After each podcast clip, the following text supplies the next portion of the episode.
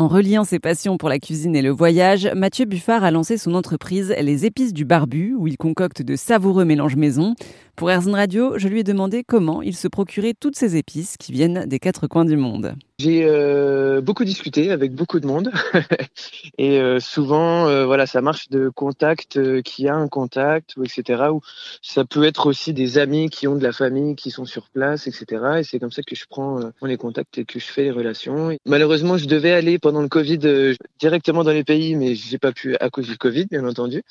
Mais euh, on a fait l'inverse. En fait, euh, les produits sont venus à moi et euh, moi, justement, avec ces entreprises, j'ai l'intention de retourner sur place directement, voilà, pour voir comment tout se passe et puis pour ramener encore plus de produits. Éventuellement des produits qui, qui voilà, qui seraient pas forcément connus en France, etc., ou, ou que les habitants de là-bas n'ont pas pensé à me parler ou des choses comme ça. Donc vous vous faites livrer sous quelle forme ces épices? Eh ben, ça arrive euh, directement à la maison et les épices sont entières.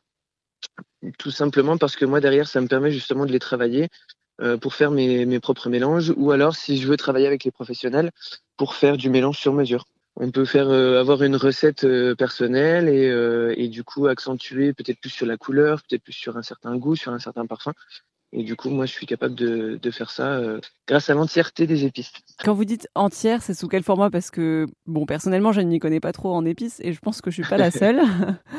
ouais, ouais, bah c'est normal. Il y a beaucoup de choses qu'on ne connaît pas, mais euh, justement, il faut, euh, il faut se développer par rapport à ça. Et en fait, ces épices sont, par exemple, pour la cannelle, la cannelle, c'est de l'écorce, donc elle est en tuyau. Mmh. donc, c'est des lamelles qui sont séchées au soleil et qui se recroquevillent naturellement sur elles-mêmes. Donc du coup, ça donne euh, des, tuyaux de cannelle.